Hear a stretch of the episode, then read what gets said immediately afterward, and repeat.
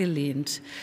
Liebe Kolleginnen und Kollegen, für einen beträchtlichen Teil unserer Bevölkerung, habe ich mir als Norddeutsche erklären lassen, ist heute ein ganz wichtiger Tag.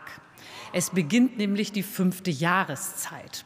Und deswegen und trotz aller schwierigen Dinge, die wir ja hier im Hause auch in dieser Woche genügend diskutiert haben, möchte ich Sie mit einem herzlichen Alaf und Hellau ins Wochenende schicken.